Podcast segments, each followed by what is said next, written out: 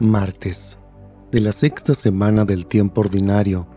Evangelio según San Marcos, capítulo 8, versículos del 14 al 21.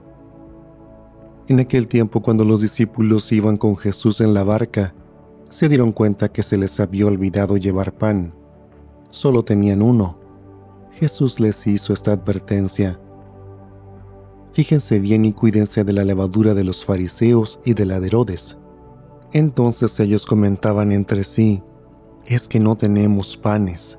Dándose cuenta de ello, Jesús les dijo, ¿por qué están comentando que no trajeron panes?